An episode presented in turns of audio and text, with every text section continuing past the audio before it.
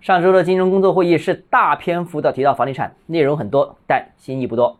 欢迎来到邓浩之教买房。上周的金融工作会议啊，先有几个看点。首先，第一个，房地产和金融是相互依存关系。前几年针对房地产的金融收的太过，导致大批房地产企业出现了严重的债务问题。房地产企业暴雷之后，又拖累了金融系统，出现了风险。未来怎么把握好金融对房地产支持，这个很关键。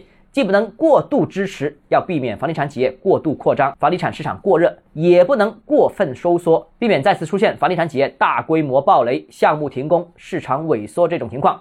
过去政策经常走两个极端，导致了市场经常走出过热或者过冷的极端行情。现在定调金融和房地产良性循环是大思路、大方向，但路怎么走还需要进一步的探索。另一方面，过去几年不同所有制的房地产企业，无论在融资规模还是融资成本上都有较大的差异，这也使得暴雷的房地产企业以民营房地产企业为绝对主力。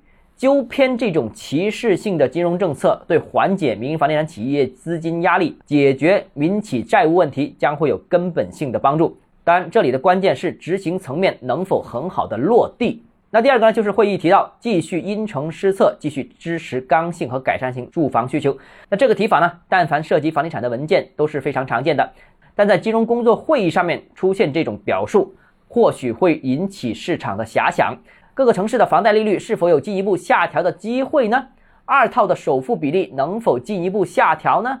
二套房贷利率能否看齐首套呢？这些都需要进一步观察，看各地是否有进一步的落地政策。第三点，加强保障性住房建设，构建房地产发展新模式。这个是呼应了上上周国常会发的新房改方案。